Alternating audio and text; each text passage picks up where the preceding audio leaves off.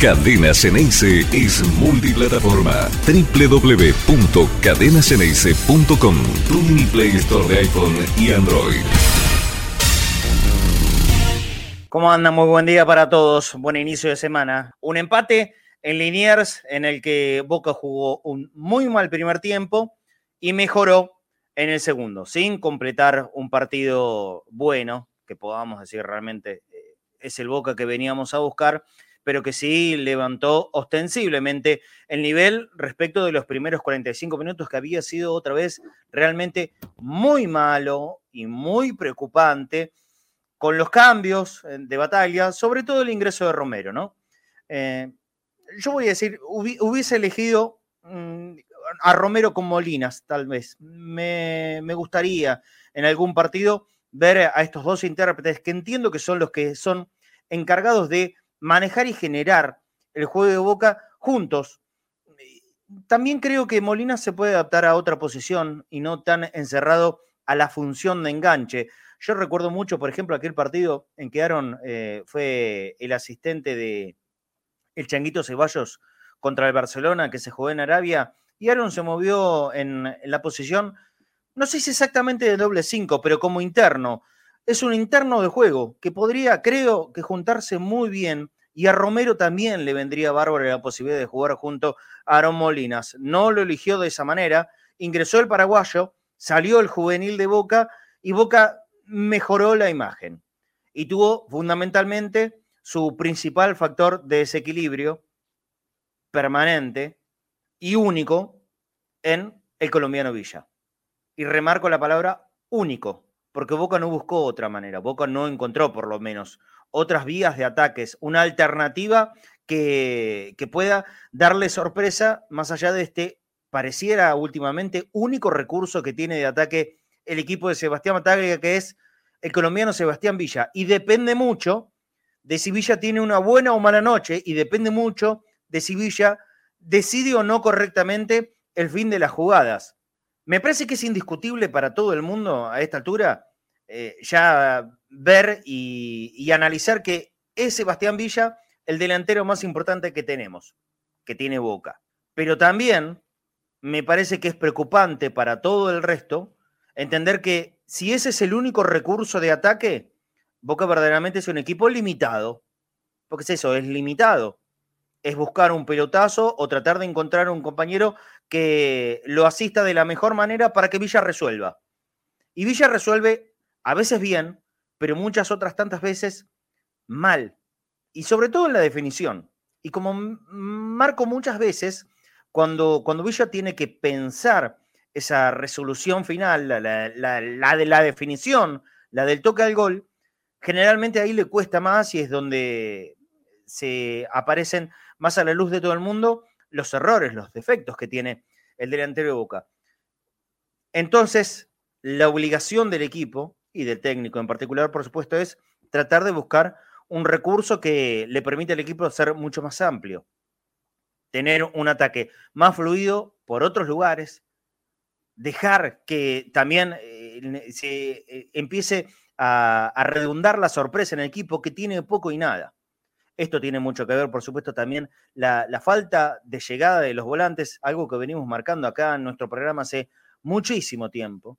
Ramírez, que ingresó también en el segundo tiempo y que ingresó bien, a mí me gustó como, como jugó Ramírez en el partido de Vélez. Sí, por ejemplo, tuvo una posibilidad clara dentro del área que Dicho sea paso, también viene por una buena asistencia de Sebastián Villa. Esa fue un, lindo armado de jugada que había nacido desde la mitad de la cancha, pasó por Romero, pasó por Villa, terminó en Ramírez y después la definición no fue buena, más allá del mérito, por supuesto, también del arquero de Vélez, eh, Lucas Hoyos, que terminó siendo la figura de su equipo. Y me parece que por el peso que tuvo con sus atajadas, hasta tal vez lo más importante del partido, pero es muy poco.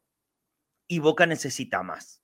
Ahora, lo que está claro es que el comentario hubiese sido extremadamente opuesto a esta tranquilidad que podemos mm, estar eh, mostrando ahora en, el aire si el partido seguía siendo una secuencia eh, repetida de lo que había pasado en la primera mitad, en la que Boca jugó realmente muy mal, otra vez cediendo absolutamente protagonismo del partido contra un equipo que estaba repleto de suplentes, eran todos, eran todos suplentes descansados, porque casi ninguno de ellos había jugado el partido anterior contra Estudiantes de La Plata, de esto que tanto se habló, ¿no? 48 horas de descanso. Bueno, había pocos.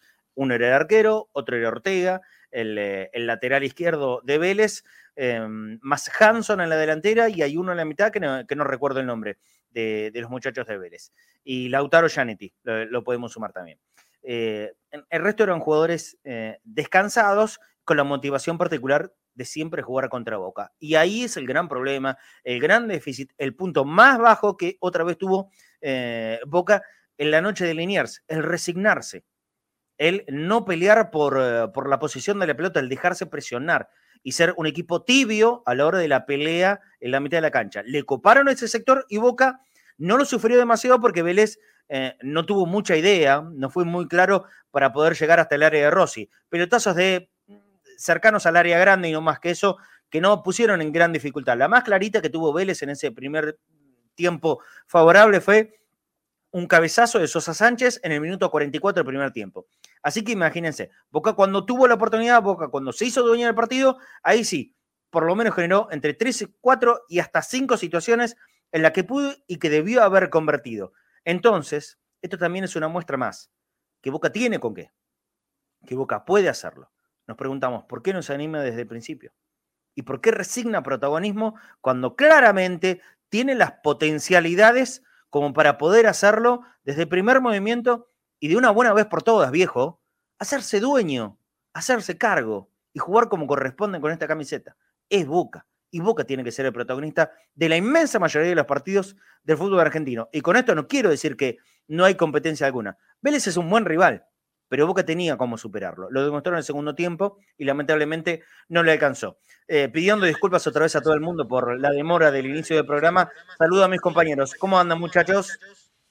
¿Qué haces, Marce? ¿Cómo estás? Eh, te escuchaba bien, tu editorial y la realidad es que es algo que venimos hablando en este programa eh, y, es preocupante porque Boca se transformó en un equipo muy reiterativo y con eh, poca rebeldía, ¿no? con pocas eh, variantes, porque termina todo recayendo, o gran parte del ataque recayendo sobre Villa, que al mismo tiempo también tiene sus limitaciones. ¿Por qué? Porque Villa desborda y tira al centro o engancha para él.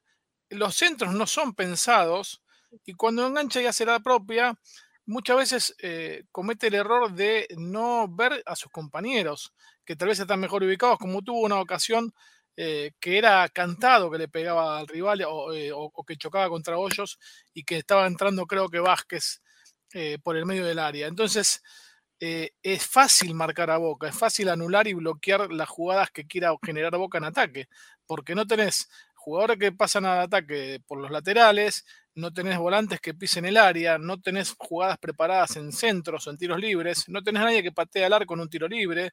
Eh, se hace muy eh, complicado la generación de, posibilidades de gol. Entonces, si es complicado eso, más complicado es hacer goles. Por eso, por eso lo que marcaba, ¿no? Y si vemos todos el déficit en la generación, ¿por qué no animarse alguna vez con los dos que están encargados de eso en el equipo? Romero y Aaron Molinas. A mí me sorprendió. A ver, no estoy diciendo que Molinas haya jugado un buen primer tiempo, porque la verdad que no. No, no, no. Fue, fue muy cubierto. Vélez copó mucho la mitad de la cancha, entonces prácticamente no tuvo contacto con la pelota. Eh, pero en el momento de cambiar, por ahí la audacia de animarte a hacerlo con dos. Y porque Molinas ya demostró que puede jugar muy bien como interno por la izquierda, puede hacerlo de muy buena manera. Y me parece que el encontrarse ellos dos, a Boca le puede generar este circuito de juego que tanto adolece. Porque Boca lo que les falta es exactamente esto, juego, juego. Después arriba, ¿sabes qué creo? Es que Boca tiene tantas calidades, ya sea o con Villa, o con Ceballos, o con Vázquez, o con Benedetto, que tarde o temprano un gol te puede meter, siempre. Hasta circunstancialmente. A Boca le falta la generación. A Boca le falta en la generación. ¿No lo querés dejar a Molina por la, por la izquierda, como interno por la izquierda, porque es necesario a Ramírez? Ok, Ramírez, ponelo por el otro lado. O cerquita del número 5, que era Paul Fernández, que en el primer tiempo estuvo la tónica que todo el resto no, no, no hizo un buen partido porque estaba muy encerrado, y en el segundo levantó. Y cuando levantó Paul Fernández, también a su vez levanta el nivel de Boca, cada vez demostrando... Eh, más claramente lo, fundamental que es hoy por hoy en, el nivel del juego, ¿no? Cuando Paul está bien, Boca va a levantar. Si Paul está ausente o lo cubren, a Boca le va a costar demasiado. Entonces, si no es Paul, ¿quién? Esa es la pregunta que hago. El otro día apareció en el segundo tiempo la figura del el paraguayo Romero. Bueno, entonces pueden decir, si no es Paul, será Romero. Me gustaría uno más. Me gustaría uno más desde la mitad de la cancha, sobre todo viendo que mm, los que están eh, de acompañante de turno todavía no terminan nunca de, consolidarse, ¿no? Por ejemplo, el pibe Medina. Es así. un partido bien, un partido correcto, otro partido muy malo, como fue contra Cali. El otro día, un primer tiempo, tal vez un pero un pelito arriba del resto de sus compañeros y en el segundo mm, con poca participación otra vez. A mí, es una cuestión de gustos, ¿eh? acá hablamos de gustos. A mí me gustaría verlo alguna vez juntos, a Molinas y a Romero, y a ver qué sale. Sí, eh, mira, yo creo que este, la Boca le está pasando lo mismo que le ocurrió en septiembre, no, octubre de 2020, cuando empezó el conflicto con Paul Fernández y Boca se dio cuenta que Paul Fernández era eh, al equipo lo que el corazoncito blanco a, Iron Man. ¿Me, explico? O sea, le, sí. le, sacaron La fuente de energía, sí. La fuente de energía. Y, estamos hablando de que le pasó hace un año y medio eso. No puede ser Paul Fernández en la única alternativa de generación de juego. Ahí hay un error, pero insisto, porque eh, si no es todo en lo inmediato, le pasó hace un año y medio con otro cuerpo técnico. Entonces, desde, octubre de 2021, cuando, desde 2020, cuando se desarmó el equipo y Russo terminó el año complicado porque se desarmó completamente ese equipo que había terminado antes de la pandemia con el título en, marzo de 2020, eh, un año y medio después volvemos a lo mismo. Una lesión de Paul, problemas. Eh, un bajo nivel de Paul, problemas. Entonces, vuelvo a repetirte, es fácil jugar la boca. Lo anulás a Villa, lo anulás a Paul Fernández y se terminó. Bueno, por eh, yo vengo insistiendo con esta palabrita que es funcionamiento. Ya ni me acuerdo cuánto hace. Creo que desde que empecé a conducir eh, este programa. Funcionamiento, un funcionamiento que aparece demasiado poco. Saludo primero a Fafi Pérez, que está conectado desde el principio del programa, y después vamos a analizar lo que dejó el partido con, con Seba Rosa. Primero, Fafi. Hola, Fafi, ¿cómo estás? Buen día para vos. Marce, Pablo, ¿cómo andan? Buen comienzo de semana, sobre todo para ustedes y también para quienes nos siguen. Te escuchaba. Les pregunto, ¿quién es el goleador de la era Bataglia? Vázquez. Vázquez, bien. si, no, si seguimos la lista de goleadores, nos vamos a encontrar que, si no me equivoco, no saco mal cuentas, entre Villa y Ceballos debe estar el segundo, ¿no? Sí, Villa me parece. Supongo que Villa, pero la verdad no sé, no tengo la estadística seguimos bajando y no encontramos volantes. ¿Saben ustedes quién es el goleador volante de la era Bataglia? Eh, Almendra, no sé. Almendra. ¿Y saben quién es el segundo? El Pulpo González. es decir, Boca no tiene en el mediocampo del equipo titular o de los posibles que son del equipo titular un jugador que convierta goles. Por eso también quizás, haciendo alusión a la portada, Boca es Villa dependiente. Y ya, mm, mm, a ver, no sé si Villa dependiente, pero depende de los delanteros, de sus delanteros. el goleador Vázquez. Si, si, esto vamos a los fríos números, Fafi, hasta ni sería tan preocupante. Pero el tema es que los números, en este caso, es un reflejo absoluto de la falta de presencia en el área que tienen los mediocampistas de Boca. No aparecen en las fotos, muchas, pero ¿cuántas veces Seba también, Seba Rosa, eh? Nos ha mostrado esto, de, la falta de compañía. ¿Por qué no aparecen dentro del área? Claro. Yo no sinceramente, yo no creo que sea una orden de batalla decir, no, muchachos, ustedes no pasen de tres cuartos. No, no, no. No lo creo, no lo creo. Ahí también tiene, es mucho el juego que tiene que tener la impronta del jugador, el decidirte a ir para adelante. Ramírez es un jugador raro. Ramírez, por ejemplo, el otro día cuando entró contra Vélez, entró con, con una influencia tan positiva. ¿Por qué? Porque vemos ese jugador vertical que va, que va para adelante, que cuando genera las faltas son cerca del área y pisa el área. Ahora, pues después tenés otro partido como el que pasó, no sé, con Cali, que es un jugador absolutamente intrascendente, absolutamente intrascendente, que erran pase a dos metros al número 5. Entonces, ¿cuál es el verdadero Ramírez? El Ramírez que se necesita es el que ingresó en el segundo tiempo con Vélez. Eso está claro. ¿Lo puede hacer? También está claro. ¿Por qué lo hace tan poco? Esa es la gran pregunta. ¿Qué es lo que no le llega?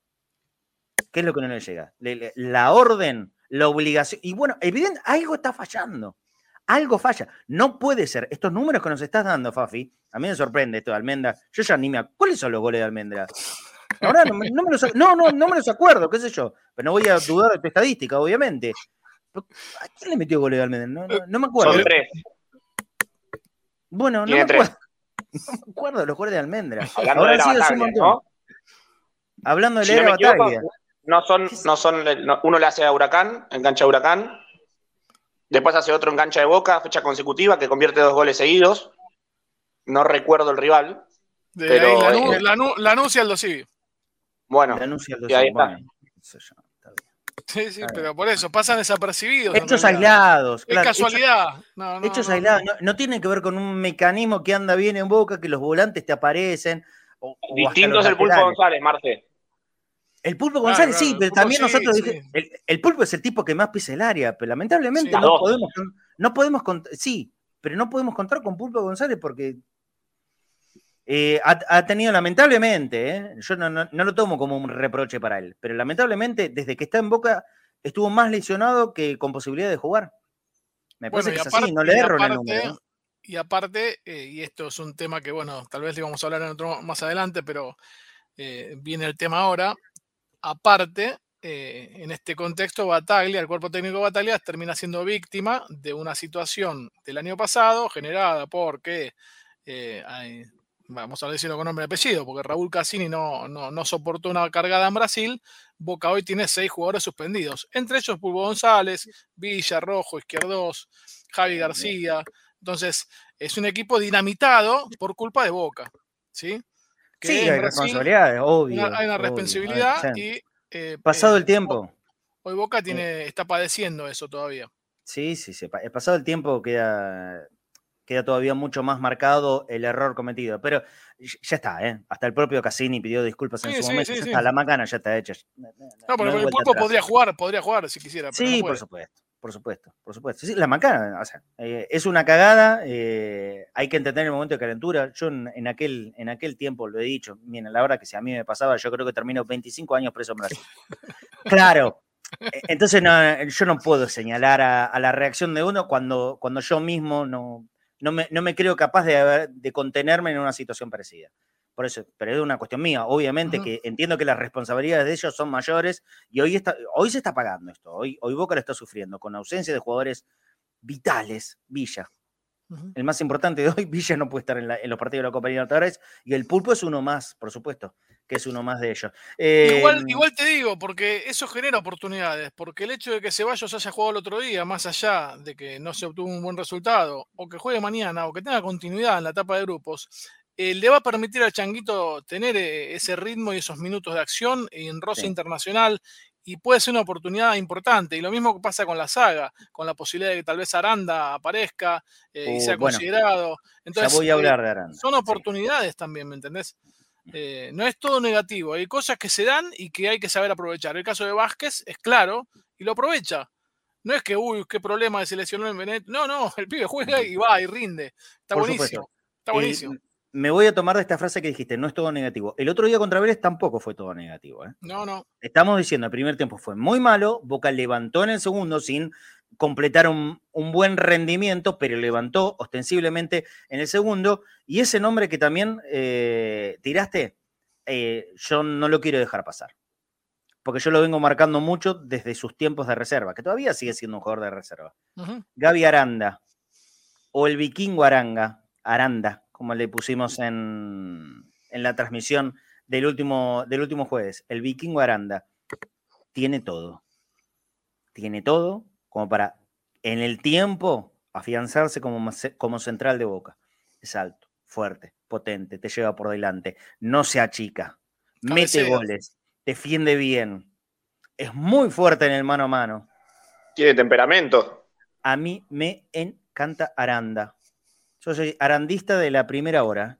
Eh, y, me parece que si se lo lleva como corresponde, bien, poniéndole los compañeros que tenga que tener a su momento, Aranda va a ser un jugador que a Boca le rinda muchos frutos. Ojalá que así sea, ojalá que no me esté equivocando. Por lo pronto, en su primer versión como titular en un partido, que eh, hay que hacer, por supuesto, la excepción de aquellos dos, contra Banfield y contra San Lorenzo, en un contexto absolutamente roto de, de cualquier realidad normal. Este contra Vélez, Aranda fue el mejor de la defensa. El mejor de la defensa en un partido flojo de Marcos Rojo, flojo de Advíncula, flojo de Sandes. Aranda se bancó la defensa y lo hizo muy bien. Eh, tengo cierta debilidad por Aranda, lo admito, lo admito. Pero también la realidad es que ha jugado muy bien. Sí, Fafi.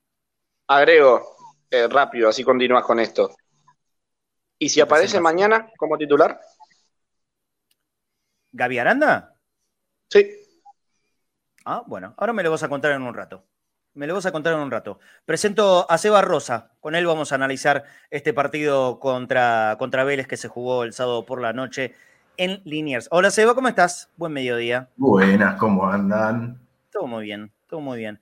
Eh, entre, partido, entre partido en Cali y el primer tiempo en Liniers, eh, venís bárbaro. Sí, sí, sí. el otro día no pude dormir, entonces. No sé. Si cambió algo la imagen, yo te digo, no, me fui contento, porque no, no, no es la mejor forma de calificar como nos fuimos de linear, pero me fui más tranquilo. La verdad, me fui más tranquilo. El, cambio de imagen del segundo tiempo a mí me dio un respiro, porque si no, si no iba a estar complicado. La verdad que estos días hubiese sido muy terrible.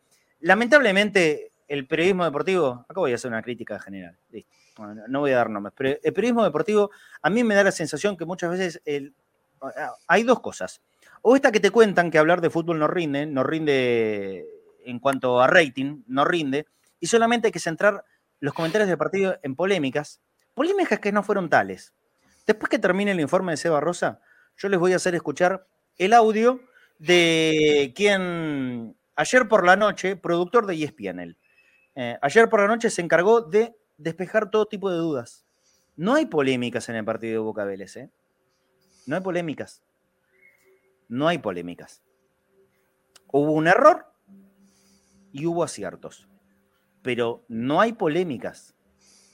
Y cuando se mete la tecnología, se termina con cualquier cosa. Ahora, los que quieren insistir con esto, negando la tecnología, porque no lo hicieron desde su canal, bueno, ya es problema de ellos. Ya es problema de ellos. Pero no hay polémica. Después vamos a escuchar el audio de un productor de ESPN que fue el encargado de clarificar absolutamente, más allá de que esto ya se sabía y por las fotos que se sacaban, pero eran muy forzadas, la mayoría desde captura de la televisión, la verdad que no, no era una imagen que pueda despejar todo tipo de dudas. Pero ahora vamos a escuchar a quien hizo uso de esta tecnología en un rato. Eh, los voy a invitar a escuchar eso, en el que deja fuera todo tipo de polémica. Por eso digo, no hubo polémicas. Hubo dos acciones, una con un acierto y otra con un error, con un error en el cual yo, yo, no le caigo árbitro. Es muy finita. Es un penal. A Villa le cometieron penal, de bar. Es un penal de bar. En el movimiento de partido, nadie me puede decir que la vio clara. Nadie. Absolutamente nadie. Solamente que sintió la patada Villa, que, se quedó sentido eh, fuera de los límites de la cancha. Nadie más ni vio ni pidió penal. El que diga eso está verseando. Es un penal, sí, es penal. A Villa le hacen penal, ¿eh? sin lugar a dudas. En el mundo bar tuvo que haber sido cobrado. Claro. En el otro no hay polémica, porque no hay acción. No hay acción. Empezamos en el análisis del juego. ¿Te parece, Seba? Lo que poquito hacen en otros lados. Dale, cómo no, Marce. Em, mira, hoy te traje, hoy me, quise centrar, más allá de que podríamos analizar, por ejemplo, dónde lo atacaron a Boca, cómo a veces lo sacaron a Paul del lugar. La verdad es que Vélez es un equipo que por lo menos por en, esta, en este nuevo comienzo de, de Bacari pareciera tener momentos interesantes con la pelota y dificultades grandes sin la pelota. Y se vio, por ejemplo, también el partido que había tenido contra estudiantes, ¿no? En, eh, unos días antes, en el que generó bastante, no, no concretó tantas, pero dio muchas ventajas atrás. Eh, y en eso, bueno, vamos al análisis. Eh, y Vélez se paraba, o sea, Boca ya lo conocemos, ¿no? Este 4-3-1-2 tiradito hacia la izquierda, porque Molinas tendía a irse a la izquierda, Villa va pegado a la banda izquierda. Y Vélez fue, es un 4-3-3, pero donde de los dos interiores, digamos, este Garayalde y Soñora, Soñora termina casi como enganche cuando tiene la pelota Vélez, ¿no? Sí, sí porque se eh, movía libre por todo el frente. claro, cuando la agarra, se mueve con libertad y pasaba hacia adelante. Y además de, de, los laterales pasaba mucho más Ortega que Jara. ¿sí? Sí. Y en ese juego me quiero centrar en lo que hizo Boca con la pelota. Primero te voy a mostrar como en tres ejes.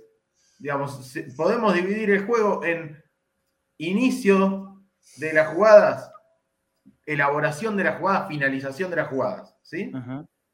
Vamos a empezar por, y, y, vamos a verlo un poquito en el primer tiempo y un poquito en el segundo. En el inicio, cuando tenía problemas Boca de salida? Boca tuvo momentos de mucho problema de salida que repitió un problema en la salida y que en un momento lo al comienzo y al final lo corrige. Boca hace dos cosas a veces en salida. Deja los laterales, esto lo vengo marcando siempre, deja los laterales que no los pone bien arriba, los deja abajo para traer, por ejemplo, a Hanson con Advíncula y a Bouzat con Sandes, pero además mete a Paul entre centrales. Acá creo que la cuestión es, Boca tiene que elegir. Una de esas dos cosas funciona, las dos al mismo tiempo no. Porque si no, si vos dejás a los laterales bajos y al, No te queda gente arriba, no te queda gente de mitad para arriba. De Boca contra seis de Vélez. No generás superioridad, eh, no generás ventaja, digamos. O sea, sí, tenés más jugadores tuyos, pero no tenés pase acá. ¿sí? Fíjate que dónde viene a recibir Medina, que es adelante de la línea de, marca de Vélez. En esta zona, Medina no, no pesa. Recibe, tiene un tipo encima, tiene que volver a tocar atrás. Si se la pasan al vínculo, Hanson se abre y lo tapa. Si se la pasan a Sandes, lo tapan. Si se la pasan a Vega, lo tapan. Y estos tres tipos están tapados por dos. Y el tema muchas veces, Eva, también es la, la velocidad con la que haces esa jugada, ¿no? Sí, obvio. Sí, Boca generalmente es lento. No, colabora. Sí, sí. Pero fíjate que esto es también porque los tres volantes de Boca, voy a hacer mucho hincapié en esto, para mí no me gustó nada el primer tiempo de la posición donde jugaron Medina y Vega. Cambió mucho en eso en el segundo tiempo. Fíjate en esta jugada, tres volantes de Boca pisándose y ninguno viene acá. Ahí tenía que estar para recibir Medina. Claro, saquemos a Medina de la posición que está al lado de Paul. Medina estuviese acá, sí. Es pase libre. Y si no es pase libre, es porque Hanson se cerró. Y si Hanson se cerró, el pase libre es a Queda libre a Víncula, claro. Pero es pisar jugadores, ¿sí? Exacto, exacto. Bueno, fíjate que también. Cuando Paul no se mete y cuando Advíncula sube, que acá Aranda, como Paul no se mete entre los centrales, Aranda puede llevar la pelota a él y Medina recibe a la espalda de jugadores de Vélez. Esto, Aranda la pasa, Medina recibe, se da vuelta. Esta jugada ¿Esta es la que tira al arco? No, creo que esta termina en Molinas y, termina pasando hacia Villa o hacia Sandes. bueno, porque la que termina en remate de, Medina al arco es una jugada que también inicia Aranda. Aranda pasa de pase apenas pasadito la mitad de la cancha hacia Medina, ahí controló bien, se puso de frente al arco, creo que la única vez que lo hizo en el partido, y remató. Después el remate no salió bien, pero no importa. Él le dio un cambio de velocidad y, buscó el remate. De las poquitas veces. Soñora, Soñora lo quiso tapar todo el partido a Paul Fernández, ¿no? no es este jugador, Soñora, está en el centro, lo cuento para la gente que está por la aplicación. Soñora está en el centro y está pegadito a Paul. O sea, atento a Paul. Entonces, Medina y Advíncula le hacían 2-1 a Hanson. Sí, señor. Que no sabía si ir para adentro o para afuera. Pero eso, si Medina se mete a la espalda de los volantes, si él se mete al lado de Paul Fernández, se marca solo. Fíjate, otra jugada lo mismo, ¿eh? Otra vez, como vos decís, Aranda, Aranda haciendo pase para Molinas, que recibe solo. Y recibe entre líneas. Recibe detrás de los volantes de Vélez. Ataca derecho a la defensa. Cuando Boca hizo esto, salió bien jugando. Cuando Boca metió a Paul Fernández entre los centrales, pero no dejó que los laterales subieran, se trabó. Claro, claro. Voy a lo que sigue con esto. Que es, la, que es donde jugaron Vega y Medina. Vega y Medina jugaron gran parte del primer tiempo más cerca de Paul Fernández que de Aro Molina, digamos. ¿sí? Acá vemos cómo las líneas de Vélez están armaditas y Boca no le mete gente entre líneas. En estos lugares, en los lugares entre los volantes y los defensores, o entre los, ¿sí? es donde vos generás mayor peligro. Acá tenemos que Medina y Vega se están pisando y no hay jugadores entre líneas. Y así favoreces a la presión de Vélez, que en ese momento que estamos hablando de 17 minutos de primer tiempo, es cuando era más marcada. Sí. Así favorecer la, presión. Recibí de espalda. Tampoco que Villa se cierre, o sea, por ejemplo, en esta, que Villa se cierre y pase Sandes. Cosas que Boca hizo, fue muy estático en el primer tiempo. Era esquemático, esquemático. Sí, sí, sí. En, un, término poco ortodoxo, eh, Boca estaba jugando otra vez como una carreta. Boca era una carreta, un equipo lento, lentísimo, lentísimo. Es que mirá, otra pelota más. Vemos a los cuatro, lo cuento para la gente de la aplicación, vemos a los cuatro volantes de Boca que están en un rombito, pero la distancia, digamos, eh, Paul Fernández está dentro del círculo central y el más adelantado está cinco metros adelante, pero también dentro del círculo central, a la altura del círculo central. Los cuatro volantes de Boca a la altura del círculo central, en cinco metros de diferencia. Esto quiere decir que no hay volantes que estén atrás del 5 rival. Entonces el 5 rival sale a presionarte sin ningún problema.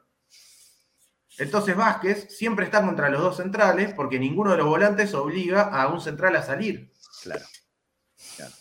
Eh, Así todo Vázquez exige, Dos volantes me sobran de boca en, sus posiciones. Sí, Mínimo. O sea, uno mínimo.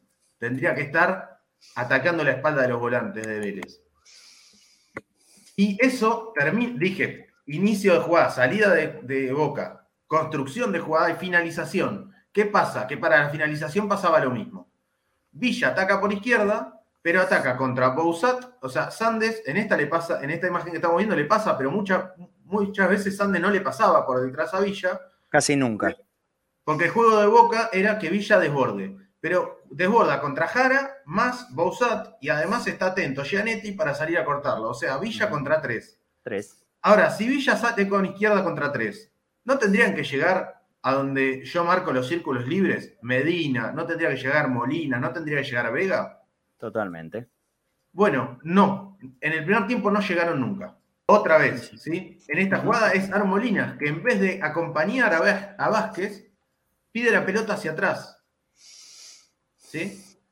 Boca no, hizo que sus volantes, lo que estaban hablando antes ustedes, no hizo que sus volantes lleguen en posiciones ofensivas. ¿Y por qué crees que pasa esto, Seba? Yo decía, la verdad, a mí, a mí me cuesta creer que, que, Bataglia es el que da una orden. No, ustedes, más allá de la mitad de la cancha, no, no, no, no pisen, no se acerquen. Yo no creo que pase. No me imagino al técnico diciendo, los volantes no, no se acerquen a tres cuartos. No, no, puede pasar eso. ¿Por qué cree? ¿Qué, es lo del funcionamiento que falla que los volantes no se animan? Yo creo que hay dos cosas. Básicamente su función, ¿eh? no, no, estamos pidiendo una locura. Yo creo que en lo táctico hay dos cosas. Uno, que al estar Sandes abierto y Villa abierto por la misma banda, si Sandes se cerrara un poco cuando lo hizo, cuando Sandes, o sea, y lo vi, esto es Sandes Fabra el partido pasado, se cerrara un poco, cubriría a Vega, por ejemplo, en este caso, para que Vega pase. ¿sí? Siento que Boca no, no está con confianza para soltarse y que además tácticamente podría poner al, lateral. Si el lateral va a dejar a Villa que vaya por afuera, bueno, el lateral se cierra a ocupar la posición de, volante y el volante tiene que llegar como punta. no se anima. Dos cosas, una cuestión táctica y una cuestión de, falta de confianza. Sí, porque si no está yendo es porque no tenéis confianza de que cuando la perdamos queden hombres libres. Bueno, y yo la verdad rápidamente tengo que decir que si, que si Boca no provoca el riesgo, eh, va a morir en la monotonía. ¿eh? Va a morir en la, monotonía y se va a repetir esto de, primer tiempo contra Vélez permanentemente. En el segundo. Que la vimos contra River, ¿eh? Villa contra dos. Pero, y un tercero que está libre, solo podés contar, contra River, contra Independiente, contra Huracán, contra todos, porque generalmente es lo que le está pasando a Boca últimamente. Es Villa contra el mundo y si resuelve bien Villa, Boca tendrá posibilidades. Y si no, no. Y ese es el gran problema. Por eso la portada de hoy, es que, que va como un interrogante. Villa más 10, Boca se ha transformado en un equipo que es Villa más 10. Me parece que estamos complicados si es así. ¿eh? no por... ¿por qué lugar va a ocupar Villa? Pero aparte, no por caerle crítica a Villa, esto no es una crítica para Villa, es una crítica para, para el equipo. Porque el equipo debiera explotar mucho más a Villa, no Villa hacer funcionar el equipo, porque eso no va a pasar. No, además, como decís vos, ¿y en qué lugar Villa? ¿O qué, qué rol va a tener Villa? Si Villa va a ser el desequilibrio para finalizar, para romper al espacio, si, si Villa va a estar picando y le vamos a tirar pelotas largas, bueno, es lógico Ahora, si Villa va a tener que ser el jugador encargado de pensar el ataque de Boca, ahí estamos en un problema. ¿Sí? Si va a tener que ser encargado de juntar pases, organizar, decidir por dónde se va a atacar, eh, estamos en un problema. Villa tiene que ser, la, explosión, tiene que ser la explosión final de este equipo, Seba. Claro. Villa tiene que ser la explosión. Así paso para, para, la segunda parte y ya voy más hacia el cierre. ¿Cómo cambia el segundo tiempo? En el segundo tiempo entra, entra Romero y uno creería que Romero entra para cumplir esa función que faltaba de jugar atrás de Vázquez. Y lo raro es que no, pero no funcionó mal. todos estamos de acuerdo que el segundo tiempo juega mejor Boca que el primero. Pero no solo cambia la posición de Romero, Romero se viene cerca de Paul. Boca casi que hace un 4-2-2-2. Romero cuando Boca tiene la pelota, se viene cerca de Paul el otro día. Y pasan adelante Vega y Medina. Fíjate que ahora Vega y Medina vienen a ocupar ese espacio atrás de Vázquez. Exacto. Y ahí, y ahí Gavito Vega tuvo muchísima más influencia. Eh, a ver, y, salvando las distancias. Gavito Vega en el segundo tiempo hizo un partido mucho más parecido a como cuando lo hacía en reserva y el que partía con los pases desde la mitad era X Fernández. Entonces Vega se soltaba junto con Taborda y ahí pueden jugar. Pero, pero además, porque es cierto que ni Vega ni Medina en esta zona terminaron de pesar y generar ellos jugadas de gol. Por ejemplo, esta jugada que Romero habilita a Medina, no termina con Medina rompiendo en profundidad, pateando al arco o tirándole un pase a Vázquez. Pero como Vélez empieza a tener espacio o sea, como le empiezan a ganar la espalda al 5 y a los volantes, fíjate que los volantes se cierran, entonces Advíncula empieza a quedar libre. Porque Hanson se tiene que venir con Medina. Entonces Advíncula pasa libre. Advíncula ya no está contra Hanson, sino contra Ortega. Y Advíncula va a tener dos jugadas de gol en el segundo tiempo. Y también, de hecho, Villa mismo, en el primer tiempo casi no pesa. Boca jugaba con Villa, pero Villa casi no pesa en el primer tiempo. ¿eh? ¿Dónde pesa? ¿Cuándo pesa? En el segundo tiempo. Porque ya Bouzat, fíjate que acá no está para marcarlo a Villa, lo está persiguiendo a Vega. Entonces Villa ya queda mano a mano. O sea, que los movimientos de los volantes de Boca no pesaron tanto igual en el segundo tiempo, pero como estaban bien ubicados, generaban libertad para los compañeros. Ahora, ahora te dejo seguir con, el análisis y lo que preparaste, Seba. Eh, pero yo hacía referencia a el, cambio, ¿no? La salida de Molinas por el ingreso de Romero. Por una cuestión de gustos y que creer que a Boca le puede servir el encontrar y juntarse a los dos generadores de juego, me parece más claros que tiene este equipo hoy, que son Molinas y Romero. A mí alguna vez me gustaría verlos juntos. A mí también. Alguna vez. Fíjate que en, e, esta foto que nos está mostrando, aclaramos a la gente, no puede haber videos ni siquiera de un segundo. Por eso a partir de ahora los análisis de Seba van a tener que ser todos necesariamente con fotos, porque si no nos cortan la, transmisión, por lo menos en YouTube. En todo lo demás se podrá ver, pero tenemos muchos seguidores en YouTube.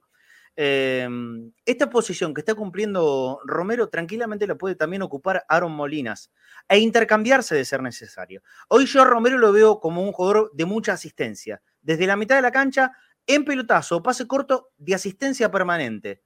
Y a mí me encantaría que ese circuito entre Molinas y Romero alguna vez se pueda dar. Yo no lo veo imposible, para nada, ¿eh? No, para nada. Son perfectamente adaptables. Para nada, sobre todo porque tanto uno como el otro saben jugar en esta zona de, detrás de, Vázquez y también saben jugar si les toca eh, intercambiar roles y uno venirse más atrás, hacer el conector con el enganche, digamos. Claro. Fíjate que Romero no entró atrás de Vázquez. Romero entró en el círculo central.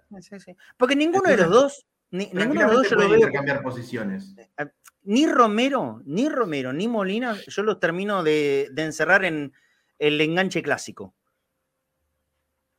No, no, veo que sea enganche clásico Romero, pero el otro día se, tiró cerca del 5. Pero ni siquiera. Desde ahí, desde ahí a él le gusta asistir desde más atrás, ¿eh? Desde más atrás. Eh, ¿Por qué? Mm. Porque confía mucho en su pegada y lo bien que hace, porque la verdad que tiene es, tan dúctil con, con, la pegada que puede hacer lo que quiera desde la existencia y lo puede hacer desde muy atrás. Entonces, eh, también es, el, pelotazo a veces eh, termina siendo repetitivo. Encontrar a uno que vaya al medio o que puedan cambiar de posición, repito esto, insisto, Romero Molinas, en algún momento Boca se tiene que animar a eso, pero también tenés que ser audaz para animarte, no que sea uno por otro, no cambiar fichitas. ¿Se entiende lo que quiero decir? ¿Eh? Bueno, y mirá, con esto que decís de los pases de Romero, bueno, acá quedó, perdón, otra imagen que muestra esto, ¿no? Vega y Medina, o sea, ahí sí a la espalda de lado de Paul. Lo vienen a marcar el, entre eh, Garayalde y Perrone, ¿sí? Vienen los, dos volantes centrales, los dos volantes que quedaban más en el medio, a tapar ese pase y Medina y Vega quedan libres atrás de esos dos volantes para recibir. En esta jugada Romero lo habilita a Vega y Vega termina habilitando a, Villa, ¿sí? Claro, Pero fíjate que ya con la subida de Sandes y con Villa no tan abierto, también empieza a ver este mano a mano de Villa Jara. En el primer tiempo, Villa nunca lo puede encarar mano a mano a Jara. En el segundo tiempo sí. Pero ¿por qué? Porque Boca le liberó al resto de los jugadores que no pudieran ir tres contra Villa, que, pudiera, que tuviera que ir mano a mano. Que tuvieran que bueno, esto pasa de Romero que vos dijiste, ¿no? Porque Villa lo mejor que hizo para mí no es recibir pegado a la raya y encarar, sino llegar al espacio. Aprovechar este pase de Romero entre, la, entre el central y el lateral para que Villa llegue de frente. ¿Esta es la jugada del penal? Me parece que sí. es la jugada del penal. Sí, sí. Y, esta es la jugada del tiro de Villa, del mano a mano que tiene con el arquero, que intenta definir eh, por de caño, ¿sí? Claro. Son dos pelotas clarísimas de Romero al espacio para que Villa llegue en diagonal, no llegue, no que la agarre y corra, ah, no pelota al pie. raya para tirar un centro, sino que él llegue a finalizar la jugada. Claro. Creo que eso, eso es también el otro punto que te da Romero con su pase, y que hace que se aproveche lo mejor de Villa, en esos 30 minutos, lo mejor de Villa, que es eh, terminar esas jugadas eh, llegando él en diagonal. Exacto. Y bueno, ahí terminé. Ah, mirá, no, no, lo, no, lo, agregué al final. Tenía una, una, imagen ya al final que no la agregué, pero bueno, sí creo que los últimos cinco minutos eh, que el partido se rompe, los últimos 10, minutos, el partido está roto. Vélez.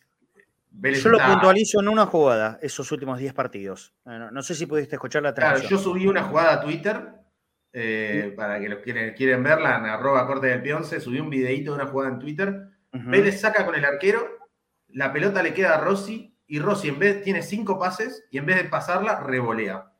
Así todo, del revoleo de Rossi, la baja un jugador de Vélez y le queda Ramírez. Y Boca está 4 contra 3 en ataque.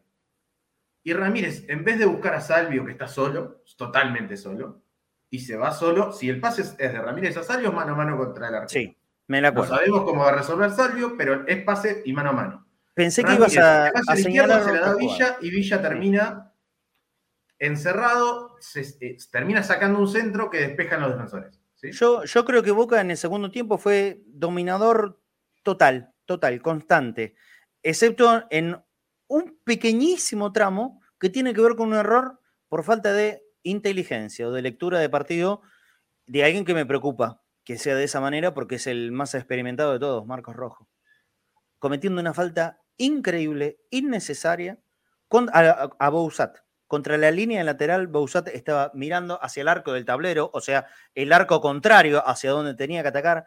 No tenía manera de salir indemne con la pelota desde ahí, o tenía que revolverla para atrás. No tenía, no había forma de iniciar una jugada de ataque para Vélez. Rojo se le tira abajo, le comete infracción clara, estaba amonestado, tranquilamente le puede sacar una tarjeta amarilla más. Boca se queda con Diego, cual hubiese sido ya directamente una locura y un disparate.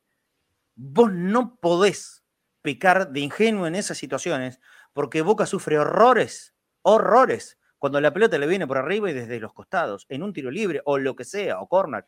Lo, sabemos de memoria, que Boca lo sufre espantosamente. De hecho, de ese tiro libre, tontamente, permitido por Rojo, vino la única jugada de Vélez en el segundo tiempo, que fue ese cabezazo que saca Rossi abajo, que después de ahí proviene el córner de la jugada de la gran polémica que ahora vamos a hablar.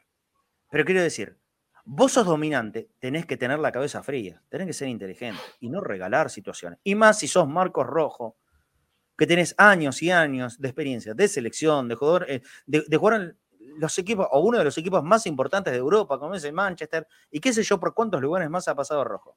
La verdad que si hay algo que no se puede negar es que el tipo tiene jerarquía y que, y que tiene mucha experiencia y que entiende de estas situaciones. Vos no podés arriesgar eso. Rojo arriesgó el partido innecesariamente cuando Boca era dominador pleno, pleno. Vélez no fue más que eso en todo el segundo tiempo. Ese ratito, esos corners, esos centros al área, fue lo que únicamente a Boca le lastimó durante todo el segundo tiempo y proviene de una ingenuidad aquellos errores no forzados. Bueno, eso de, Rojo fue un error no forzado. Se iba con la pelota y todo para afuera. Bausat se iba con la pelota solo para afuera. No podía generar nada de peligro. Se lo permitió Rojo. Y si en esto no somos inteligentes, también lo vamos a sufrir, ¿eh? También lo vamos a sufrir. Y vamos más allá de la, de la táctica, de la técnica, es la inteligencia. Tú tenés que ser inteligente en los partidos. Era acompañarla a Bausat. Se tiró con todo, a barrera abajo, le cometió la infracción, se salvó de una segunda amarilla y casi, casi termina en gol de Vélez. Entonces tenés que ser inteligente. Y va más allá de estos movimientos que nos muestra Seba, la táctica del ocupar espacios, es inteligencia. Para jugar al fútbol hay que ser inteligente fundamentalmente. Ningún bobo juega bien al fútbol, ¿eh? Ninguno. Yo no estoy diciendo que Rojo sea bobo. Digo, en eso le faltó inteligencia. Y hay que tener mucho cuidado. Porque esas son las situaciones que a Boca más le han dolido en todos estos últimos tiempos. Centro al área, cabezazo, gol y a guardar. En esta nos salvó Rossi. En otra por ahí no te salva. Entonces vos tenés que tratar de evitar lo más posible y no generar situaciones de infracción absolutamente innecesarias, absurdas. Eh, Seba, si te tenés que ir, por supuesto, no, no hay ningún problema, pero si no, quédate porque quiero que, aparte vos también entendés mucho de tecnología, está Fafi, a, los dos lo convoco. Hoy por la mañana me comuniqué con Roberto Aboyán.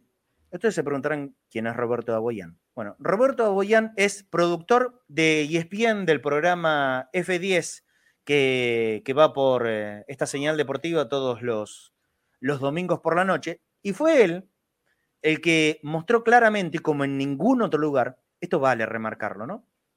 Roberto Aboyán, con su laburo, apoyado en la tecnología, permitió sacar la polémica él me, pide que, remarque también eh, el nombre de, su superior, de su jefe, que fue eh, Bota, así le dicen, le dicen Bota, que fue el que le, le alcanzó estas imágenes, para que nosotros podamos definitivamente dilucidar o terminar, mejor dicho, con una polémica efímera y que no existe, tiene que ver con que Bota le acercó estas imágenes a el amigo Roberto Aboyán. Que él hizo este trabajo, para quienes no lo hayan visto, nosotros vamos a poner unas fotos, pues repito, no podemos mostrar videos, pero vamos a poner las fotos. Yo le pido a los chicos del control que lo vayamos poniendo. Estamos hablando de esta situación en la que todo el mundo está pidiendo una clara mano de Alan Varela, que la hubo, que ahora le voy a preguntar a Fafe si hubo alguna repercusión de eso, ¿no? Eh, hubo una clarísima mano de Varela, pero esta jugada estaba absolutamente invalidada desde este momento. Le explico a la gente que está escuchando por la radio. Estamos mostrando la foto con el círculo en lupa, donde ahí muestra que la pelota va por fuera de la línea del campo de juego. En el momento que el hombre de Vélez ejecuta el córner, la comba primariamente va por afuera de la cancha. Ahí ya se invalida toda la jugada. Se invalida toda la jugada. A todo lo que pasó después no tiene ningún valor. ¿Queda claro? Porque la pelota estaba afuera. El cabezazo, la mano de Varela, todo lo que vino después no vale porque la pelota estaba afuera. Este es el trabajo tecnológico que hizo Roberto Baboyán. El de poner una franja hacia arriba. ¿Tenemos el audio para escuchar a Roberto? Que lo explique él, que lo va, a, decir mucho mejor. Nos mandó un audio. Escúchenlo por favor con atención. ¿Cuál fue el trabajo desde la tecnología que implementó Roberto para poder dilucidar y terminar con las polémicas en esta jugada? Lo escuchamos. El proceso fue, fue bastante simple en ese sentido. Nosotros trabajamos en ESPN con un programa que se llama Libero, que sirve para graficar cosas dentro de la cancha. El sistema funciona con un croma, que es lo que permite que se puedan generar objetos y al mismo tiempo se virtualiza esa cancha con el trazado de líneas, como por ejemplo, viste, se hace o lo que fuera, eh, mismo si ven alguna cámara así del VAR previa, digamos, por las que usan en Premier League y todo eso, tienen como un sistema parecido, como para calcular exactamente los espacios y las líneas. Y lo que hicimos básicamente fue trazar, eh, o sea, calibrar específicamente la cancha como para que quede eh, bien remarcada, digamos. Y en base a la línea del fondo, lo que, lo que hice fue trazar una barrera, digamos, que le subí el, el, alto, digamos, cosa de que se note, viste, que estaba, había una pared.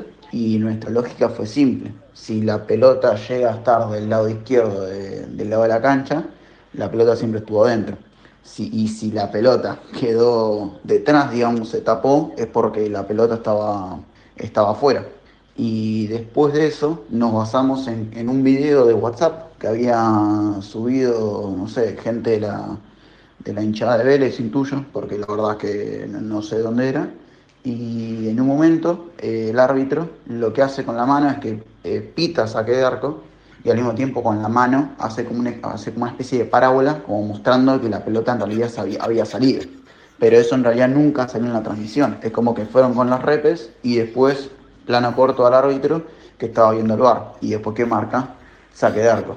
Pero bueno, eh, entre esas cosas, entre el video del hincha más esta toma de la cámara de los medio que terminamos eh, como llegando a la conclusión de que la pelota evidentemente había salido antes de, antes de llegar al área. Clarísimo, ¿no es cierto? No hay polémica, no existe polémica. También vale aclarar lo siguiente. El VAR, y esto ya fue explicado cuando presentaron esta nueva tecnología aplicada al reglamento del fútbol, eh, se basa pura y exclusivamente en las imágenes de la transmisión oficial de la televisión. Nada más. El VAR no tiene cámaras propias. ¿Queda claro esto? El VAR no utiliza cámaras propias. El VAR se mueve pura y exclusivamente por las cámaras que la televisión decida en cada uno de los partidos. Y no son la misma cantidad de cámaras en todos los partidos. Obviamente no es la misma la cantidad de plata y de cámaras invertidas para un partido, para un Boca River o un clásico de Boca, que siempre es lo más importante, que a, partidos menores. Y no voy a dar el ejemplo de Boca porque Boca nunca es un partido menor y siempre seguramente ponen eh, la misma cantidad de cámara en cada uno de los partidos, ya sea contra River o contra Patronato, es lo mismo. Eh, pero, por ejemplo, ayer eh, se, hubo una ocasión en el partido entre Platense y Racing en la que no hay dudas del penal por la mano del, defensor de Platense, pero si no, la gran duda emerge desde la posición del jugador de Racing que recibe la pelota, que fue el que finalmente desbordó.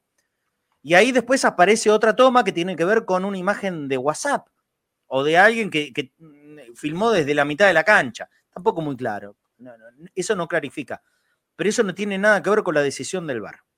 La decisión del VAR, yo les pido a los chicos que pongan la última foto. La de Patricio Lustó, tomándose el oído para escuchar desde el auricular. Acá Patricio Lustó, evidentemente, más allá de la seña que había hecho él inicialmente, que fue clarita, esto se ve en los videos que nosotros no podemos pasar, que la pelota había salido y que por eso estaba cobrando saque de arco, porque la pelota había salido, desde el bar también revisaron la jugada hasta el final y le ratificaron la decisión inicial de Patricio Lustó y del juez de línea número uno, que a ver si aquí lo tengo anotado. Ezequiel, Brailovsky. Brailovsky, ok, perfecto. Que te, agrego, Marce. Eh, hoy se dio a conocer que Ezequiel Brailovsky le avisó por el auricular a Lustó que había salido la pelota, pero basándose en el delay flag, esto que se, utiliza con, el VAR, aguardaron a que finalice la jugada. Es decir, en el momento que tiran el córner, creo que es Bouzat o el chico que ingresó en Vélez, porque es un zurdo, sí. ya le había avisado a Lustó que la pelota se había ido. Pero por esto que tienen mediante VAR, esperaron que finalice la jugada para después volver a analizarla. Perfecto, sí se va. Sí, yo acá te, digamos, algo que sí me queda esta duda, digamos, tenemos en claro que el VAR se maneja con las cámaras y las imágenes que provee la televisión. Lo que no sabemos, lo que yo no termino de tener en claro es lo siguiente, quiero decir esto y una cosa más, pero lo que no termino de tener en claro es si el VAR, más allá de que las cámaras sean las de la televisión, si cuenta, digamos, con digamos, si solo puede observar el, eh, lo mismo que estamos viendo nosotros. No, no, no, eso no. O si puede. El VAR tiene a disposición todas las cámaras que ah, hay. Tiene a disposición todas, las. Parece como si fuese un gran estudio de televisión. Si son 14 cámaras, ellos tienen 14 monitores. Está bien, porque escuché a un periodista que, el periodista que estaba. Hay mucho desconocimiento. Hay mucho desconocimiento. Mucho. Eh, comentó que como la televisación del partido no lo mostró en el momento, en el bar no la vieron el penal no, no, Villa. No, no. Y digo, no, si ellos. No, hace falta que el director de cámaras de. El VAR es como la producción de un programa. Lo pase. Todas las, ellos cuentan con esa repetición antes, porque la cámara, si la cámara lo tomó, ellos cuentan con esa repetición. Exacto. No hace falta que lo pase la televisión que vemos todos. No, no, no, no. Tienen esa cámara disponible. Ellos tienen todo. Ellos tienen todas las cámaras y todas las tomas, y ellos, va, ellos pueden elegir eh, qué, qué, toma le, le mandan al árbitro, la que la que deciden que es la más clara para, que el árbitro pueda resolver ahí en el monitor del VAR. Por eso, Por eso. Hay, que estar muy atento a esto. ¿eh? Hay que estar muy atento a esto. Hay un gran desconocimiento de, del periodismo, que es el que tiene la obligación de comunicar como corresponde. Hoy escuché que, ¿cómo puede ser que el juez de línea no levantó la bandera? No, no, no es así, no es así. después otro aseverando... Un periodista, un periodista importante decir que el penal a Villa no lo cobraron porque, si bien era penal, y lo tendrían que haber cobrado, no lo cobraron porque el director de cámaras decidió no pasarlo hasta que después de. No, no, no, eso es eh, una pavada atroz. yo lo escuché eh, en prime time del domingo, ¿sí? Te creo, te creo, porque he, escuchado cada horror desde hoy a la mañana temprano. Para Más allá de eso, igual me parece que el punto, acá hay, algo que charlamos mucho en cadena de debate, que todos los lunes. Marce, ¿me escuchás? Estamos con cadena de debate. Perdón, perdón, perdón, perdón, perdón, perdón, la, palabra suprema. Yo quiero, quiero, quiero aclararle porque justamente el director que estaba en el partido Vélez eh, Boca es de Boca. Sí. Entonces, no tiene nada que ver porque el, el VAR recibe todas las imágenes. Quiere decir, el, centro del, del bar en, en Ezeiza recibe cada una de las cámaras. Si la cámara está tomando un hincha, esa cámara la reciben igual la televisión tiene la obligación de brindarle todo lo que se genere con esa cámara, ¿sí? Si está tomando el centro de la cancha, se, toma el, centro de la cancha. Lo que tienen Ezeiza son hyperdecks o, máquinas para grabar las imágenes y ellos repiten, pero no con las imágenes que genera la televisión, sino con las imágenes que, que la televisión le entrega, ellos repiten y van para atrás con esa toma. Por ejemplo, la toma del centro. La televisión siguió con lo que a la televisión le importaba, que es lo que decide el productor y el director en el momento que la tele em-, emite. Si hay dos personas peleándose, posiblemente que la tele vaya con esa toma. Pero el VAR sigue recibiendo eh, eh, las imágenes en el momento. Después está obviamente el criterio de la persona que decide en el VAR. Pero el VAR tiene esa imagen y puedo repetir eh, la imagen del tiro libre y, del saque del tiro libre para ver la trayectoria de la pelota por más que la televisión la la tele, en la tele puede estar repitiendo eso o puede poner una publicidad, por ejemplo, de un sponsor nuestro como Avalian. Lo que uno ve en la casa no es lo mismo que se le entrega al bar, sino que se le entrega la imagen pura de la, Es más, se entregan los bancos también. La eh, el bar recibe la imagen de... Hay, dos cámaras que toman solamente los bancos de suplentes todo el tiempo. El bar es como un gran control, Ari, el, el, bar es como un gran control de televisión. Tiene todo. Exacto, exacto. ¿Mm? Como por ejemplo nosotros acá, yo si lo saco en este momento a Seba, si Seba está levantando la mano, yo lo estoy viendo. Claro, exactamente. Pero en Ahora se el, a Seba, ¿eh? Exacto, ahí está. ahí, está, uno y uno, ¿eh? Ahí está. Yo sí, yo en el control de donde tenemos cadena, nosotros seguimos recibiendo todas las imágenes. Exacto.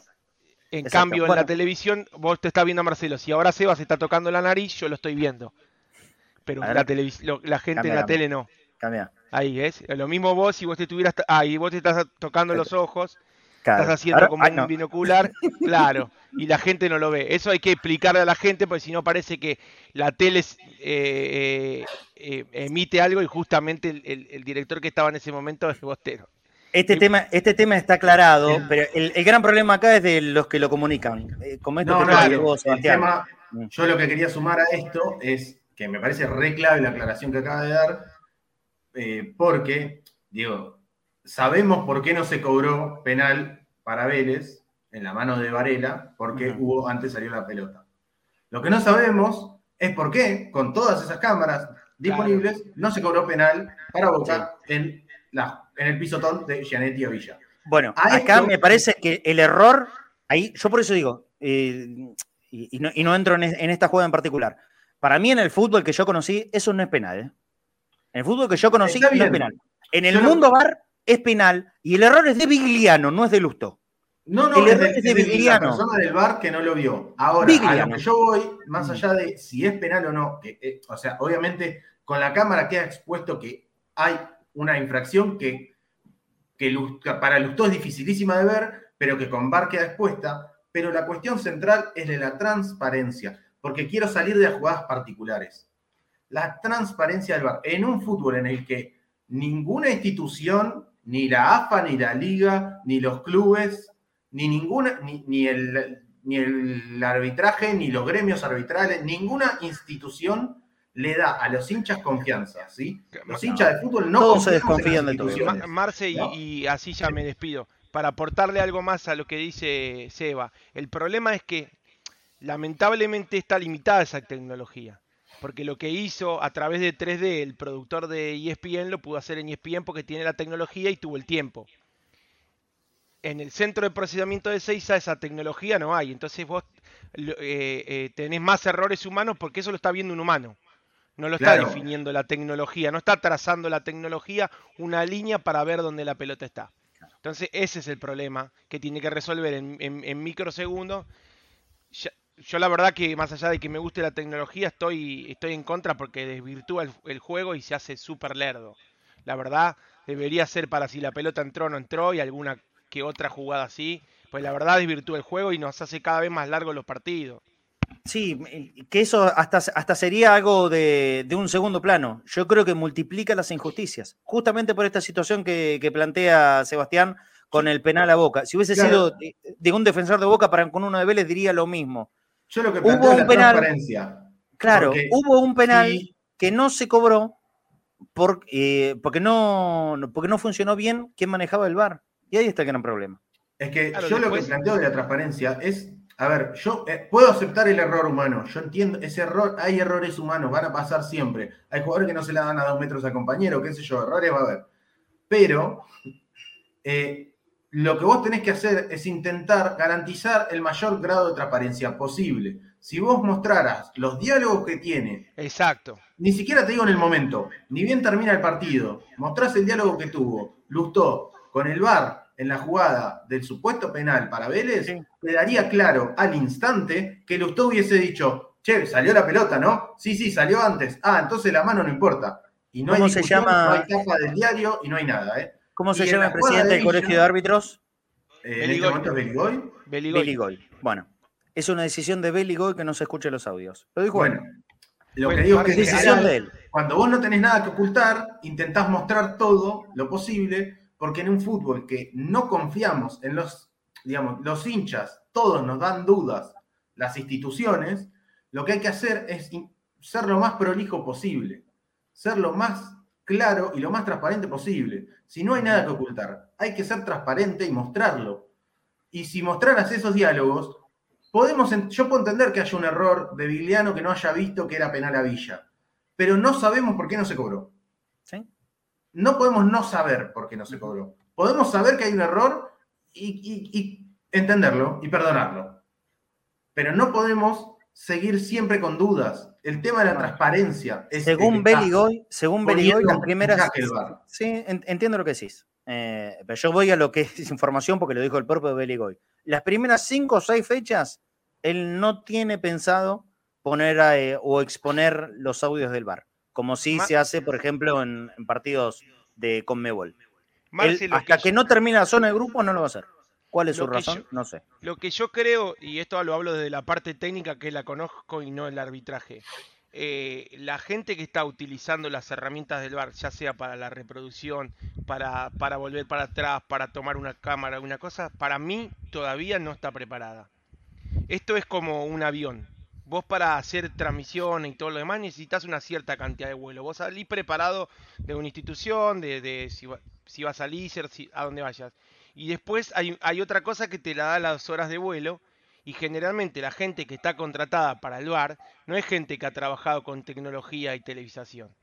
Entonces, están aprendiendo de cero una herramienta y una tecnología que se necesita mucha velocidad para operarla. Sí, y, obvio. Y por eso te das cuenta que la televisión tiene muchas veces la repetición antes que la que tiene el mismo bar. No sé si ustedes prestan atención al, al, a, la, a, la, pantalla que tiene la tele que está dividida como en, como en, como en camaritas. Bueno, eso es lo que hace que él marque una cámara y ponga repetición y pueda repetir. La, gente que está utilizando y está ahí no está preparada para esa velocidad y eso. Para mí quisieron hacerlo con árbitros o con árbitros un poco más avesados y me parece que tendrían que haber contratado más cantidad de técnicos que le puedan brindar eh, una cierta velocidad que por ahí en este momento no lo tiene. Entonces, claro, deben, debe, imagínate lo que deben ser los audios. Eh, ponchar allá, boludo, ah, allá y allá. Entonces también eso depende que no se pueda mostrar. Porque me parece que todavía no lo tenían aceitado. Quisieron hacer algo empezándolo en la fecha octava, que después no lo empezamos ante el superclásico, que no, que la fibra óptica, que hay estadios que todavía no lo tienen preparado. no, Tigre, por ejemplo. Corren, corren hasta último momento. Es una locura. En, Tigre no está, no está extendido la fibra óptica. Tigre, ¿eh? Hablamos de Tigre. No en Cutralco, en Tigre. Acá, acá se eh, quisieron ahorrar. tengo que despedir a Seba. Tengo que despedir a Seba. Que se tiene que Chau, Seba. Y nos vamos. muchas gracias. A las 10 de la noche vamos a tener cadena de debate, así que vamos a seguir. Sigan, eh, sigan ustedes. Abrazo grande, Seba. Nos reencontramos seguramente esta semana porque Boca juega mañana. Eh, Ari, tengo que despedir también a Fafi con información, así que después seguimos. Hasta luego, muchachos. Nos vemos más tarde. Fafi, eh, algo para mañana, que Boca juega mañana, ¿eh? Hay partido mañana, segunda fecha de la Copa Libertadores, partido mega clave para Boca. No hay otra chance que ganar o ganar. ¿Qué, novedades podemos tener para, el partido de mañana, Fafi? Y del equipo, por supuesto. A ver, entrenamiento eh, hoy por la tarde, de cara al partido de mañana. Yo creo que el equipo ya está en la cabeza de Bataglia y que en la práctica de esta tarde lo va a determinar por completo. Rossi, Advíncula, planteamos la primera duda, si Figal o Aranda, yo creo que es 80% Figal, pero quedaron muy conformes con el partido del Pola. Ávila y Fabra, Paul Fernández va a ser el número 5, Ramírez va a ser el interno por izquierda, Aquí la otra duda, si Medina o Campuzano como interno por derecha, como enganche Romero y arriba Ceballos y Benedetto. Yo creo que 9 de 11 están listos y confirmados. Hay una pequeña chance también de que cambie el esquema y que no sea 4-3-1-2 y que el que salga justamente en la mitad de la cancha es Medina o Campuzano de este equipo y que se agregue un tercer delantero que es el Toto Salvio. Yo creo que esto no se va a dar así, que Boca va a repetir el esquema que va a ser 4-3-1-2 con estas únicas dos dudas que presenta al día de hoy Bataglia. Muy bien. ¿Ya hubo entrenamiento? No, hoy por la tarde. Y ahí ya quedan concentrados en el Hotel Intercontinental para el partido de mañana. Práctica de fútbol, me imagino. Práctica de fútbol, diagramando el 11 que creo yo va a ser el mismo que, salga mañana, como hace habitualmente Batalla, en la práctica el día anterior al partido. El 11 que dispone en la práctica es el que sale a jugar al día siguiente. Perfecto. Bueno, Fafi, la seguimos mañana, eh, que tenemos un día con mucho trabajo, con nuestro programa de mediodía, por supuesto, y después desde aproximadamente las cinco y media de la tarde ya vamos a estar empezando la transmisión desde la bombonera. Un abrazo grande, Fafi. Abrazo grande, Marce. Lo último, Briasco va a ser operado en los próximos días. Está pasando por una gripe. Una vez que se recupere la gripe, va a ser operado su tobillo derecho. Tiene una sinuvitis oh. en su tobillo derecho. Una lesión que viene arrastrando desde la pretemporada, que nunca se pudo recuperar porque se le junta mucho líquido en ese sector. Así que va a ser operado a ver si calma el dolor. Por eso mismo no venía siendo parte de la lista de concentrados. Y el miércoles a las 9 de la mañana en Ezeiza juega la reserva de Ibarra, que viene a ganarle 3 a 2 a Vélez, como titular Agustín Almendra. El miércoles a la mañana, entonces. Miércoles 9 de la mañana en Ezeiza contra Lanús. Perfecto. Entonces han dejado el jueves libre para que el asadito que está preparado de la gente de Cadena Ceneice y, y amigos eh, puede, puede estar con, con toda la Lo vamos a mostrar, ¿no? Para la gente, obvio, lo vamos a mostrar. Y sí, tenemos que hacer programa, ¿no? O También, claro. Podemos, podemos tomar, un día de Franco, Jueves Santo, ¿no? No, no, yo lo hago. religioso. ¿Sí? bueno, vamos a hacer el programa desde el lugar donde vamos a estar comiendo un asadito, aparte hay que aprovechar, van a estar todos. Eh, igualmente haremos el programa de siempre, ¿eh? habitual, una hora, cerramos con información, con opinión y nos vamos a ir cada, cada uno a seguir haciendo lo suyo, que en ese caso será comer asado. Abrazo, Fafi. Abrazo grande, Marce, nos reencontramos mañana. Abrazo grande. Un, saludo también a los productores de la televisión que miran este programa para, hasta para poner los títulos. Eh, bueno, mañana nos vamos a estar reencontrando. Vuelvo a pedir disculpas por el inconveniente técnico. Mañana trataremos de empezar, como siempre, puntual a las 13 horas y conectados al mediodía. Hasta mañana. Chao.